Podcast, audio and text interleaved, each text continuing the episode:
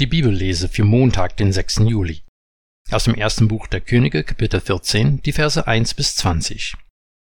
In jener Zeit erkrankte Jerobeams Sohn Abia. Jerobeam befahl daher seine Frau: Mach dich auf, verkleide dich, damit man nicht erkennt, dass du Jerobeams Frau bist, und geh nach Shiloh.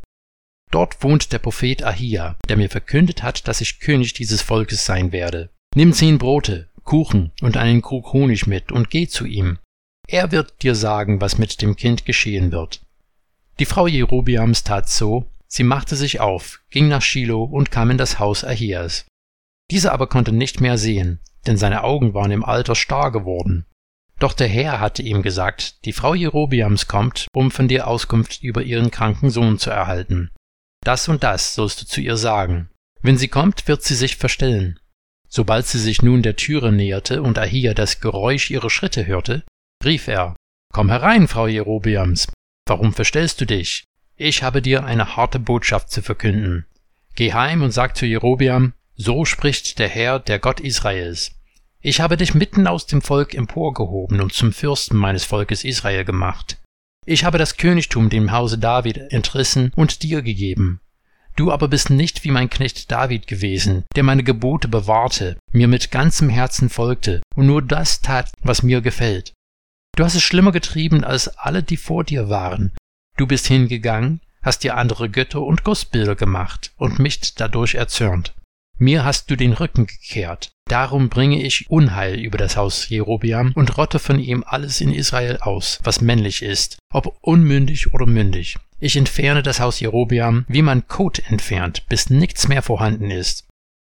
Wer vom Haus Jerobeam in der Stadt stirbt, den werden die Hunde fressen. Und wer auf dem freien Feld stirbt, den werden die Vögel des Himmels fressen. Ja, der Herr hat gesprochen. Du aber mach dich auf und geh in dein Haus. Sobald deine Füße die Stadt betreten, wird der Knabe sterben. Ganz Israel wird ihm die Totenklage halten und ihn begraben. Denn er allein wird vom Haus Jerobeam ein Grab erhalten, weil im Haus Jerobeam nur an ihm sich etwas fand, was dem Herrn, dem Gott Israels, gefiel. Der Herr aber wird sich einen König von Israel bestellen, der das Haus Jerobeam ausrottet. Das wird er heute noch tun. Was? Jetzt tut er es. Der Herr wird Israel schlagen, dass es schwankt wie das Rohr im Wasser, und er wird Israel aus diesem guten Land, das er den Vätern gegeben hat, ausreißen und es jenseits des Stromes zerstreuen, weil sie sich Kultpfähle gemacht und ihn dadurch erzürnt haben. Er wird Israel preisgeben wegen der Sünden, die Jerobeam begangen und zu denen er Israel verführt hat. Da stand die Frau Jerobeams auf und ging. Als sie nach Tirza kam und über die Schwelle des Hauses trat, starb der Knabe. Ganz Israel begrub ihn und hielt ihm die Totenklage, wie der Herr durch seinen Knecht, den Propheten Ahia, vorausgesagt hatte. Die übrige Geschichte Jerobeams, welche Kriege er führte und wie er regierte, ist aufgezeichnet in der Chronik der Könige von Israel. Die Regierungszeit Jerobeams betrug 22 Jahre. Er entschlief zu seinen Vätern und sein Sohn Nadab wurde König an seiner Stelle. Dieser Text gehört nicht gerade zu denen, die man als inspirierend oder aufbauend bezeichnen würde. Wir lesen hier von einem Mann, der von Gott als König über einen Großteil von Israel eingesetzt wurde. Damals hatte Gott durch seinen Propheten Ahia gesprochen und Jerobeam gesagt, dass er ihn segnen würde, wenn er den Bund mit Gott einhält.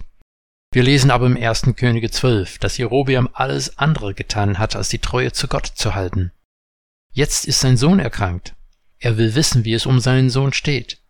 Es ist schon albern und ganz bestimmt beabsichtigte Ironie, dass er seiner Frau sagt, dass sie sich verkleiden soll, um zu jemandem zu gehen, von wem sie eine Auskunft über zukünftiges Geschehen, also noch Verstecktes, zu bekommen. Gott durchschaut die Taktik und setzt seinen Propheten in Kenntnis, wer zum Besuch kommt. Und der blinde Ahia kann sie identifizieren, noch bevor sie sein Haus betritt. Sie erhält rundum schlechte Nachrichten für ihren Mann. Weil er sich von Gott getrennt hat, wird sein ganzes Haus ausgerottet und das Volk wird auch für ihre Untreue bestraft. Betrachten wir kurz die Frage, warum wurde Jerobeam untreu? Der Tempel für Yahweh war in Jerusalem und der einfachste Weg für ihn, sein Volk vor geteilten Loyalitäten zu bewahren, war ihnen eigene Götter zu geben, dass sie nicht mehr das Bedürfnis hätten, nach Jerusalem zu gehen. Das mag für unsere Ohren merkwürdig klingen, aber in ihrer Welt war das eine Option, weil alle anderen Völker auch ihre Götter hatten. Das bedeutet, dass Jerobeam das Volk ermutigt hat, es praktisch den anderen Völkern gleich zu machen.